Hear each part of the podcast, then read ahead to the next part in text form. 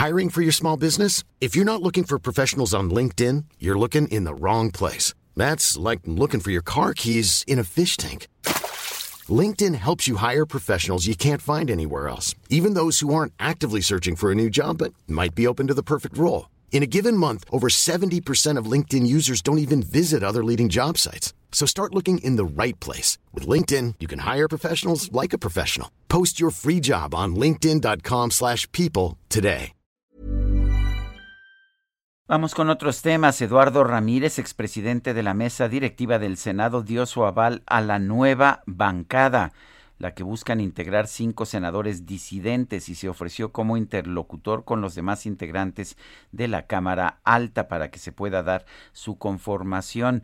Hay dudas, hay quien dice pues que va a ser rechazada esta nueva bancada, pero vamos a conversar precisamente con Eduardo Ramírez, senador por Morena, para que nos explique su posición.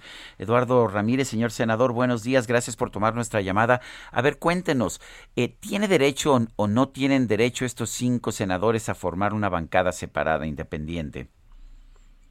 Buen día, Sergio. Buen día, Lupita. Salud a todo tu auditorio. La verdad es que eh, nos tomó de sorpresa esta decisión que me hizo el favor de notificarme eh, el senador Germán Martínez.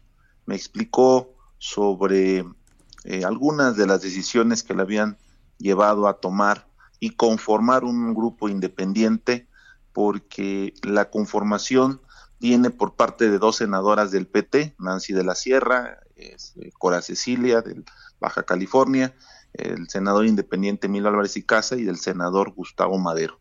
Aquí podíamos entender la definición política que ha tomado ese grupo eh, sin haber conversado con los demás.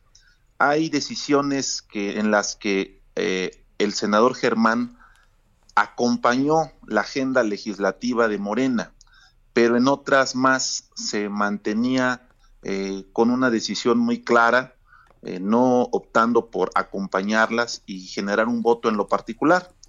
Eh, uno, un ejemplo de ellos está el tema de los, la extinción de fideicomisos, que el senador Germán Martínez mantuvo una posición muy clara y muy firme.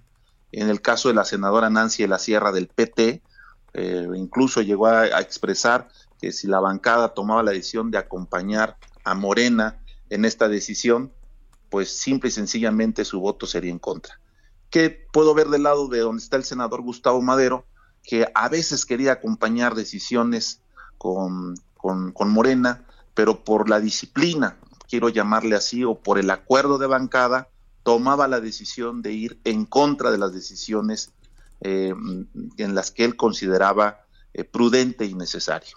Sin embargo, creo que este grupo no viene para ser una conformación de opositora, sino más bien de una política de definición ciudadana, donde optarán por estar más en los intereses eh, sociales de la gente que no tiene una militancia partidista o que no expresa a través de un grupo parlamentario su sentir.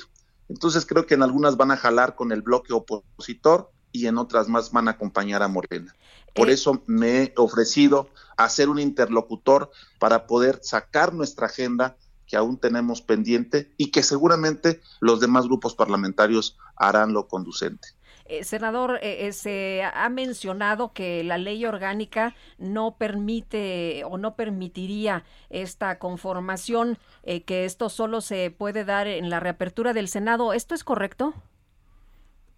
Es correcto, no lo menciona la constitución política, no lo menciona la ley orgánica del Congreso, ni mucho menos el reglamento interior del Senado. Sin embargo, lo que he propuesto como una sugerencia respetuosa a los grupos parlamentarios que conforman la Junta de Coordinación es que a lo mejor no tengan una representación en la JUCOPO, porque son dos órganos de gobierno en el Senado, la Junta de Coordinación y la Mesa Directiva.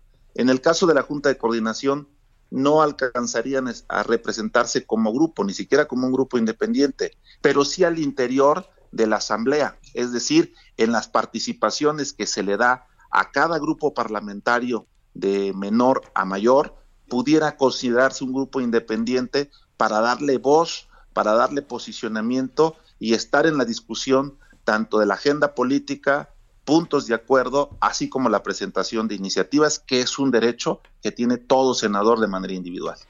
¿Quién tiene que tomar la decisión, senador? Si es una decisión política eh, de eh, poder incorporar y para la buena gobernabilidad de la Cámara, es la JUCOP. Si no se les da esa oportunidad, tienen la parte de la instancia de la mesa directiva para considerarlo en los posicionamientos de grupo, eh, en las discusiones de los martes y los jueves, o en su defecto, los días que tengamos que sesionar.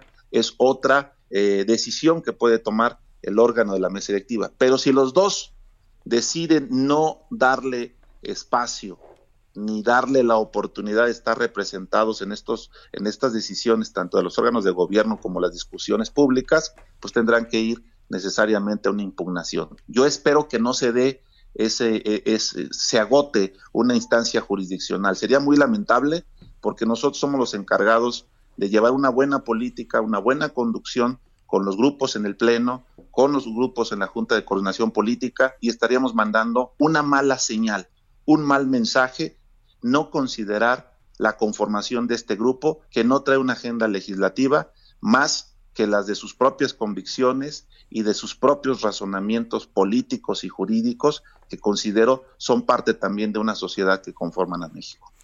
Yo quiero agradecerle, senador Eduardo Ramírez, el haber conversado con nosotros. Muchas gracias y buenos días, Sergio. Buenos días, Lupita. Hasta luego, senador. Buenos días.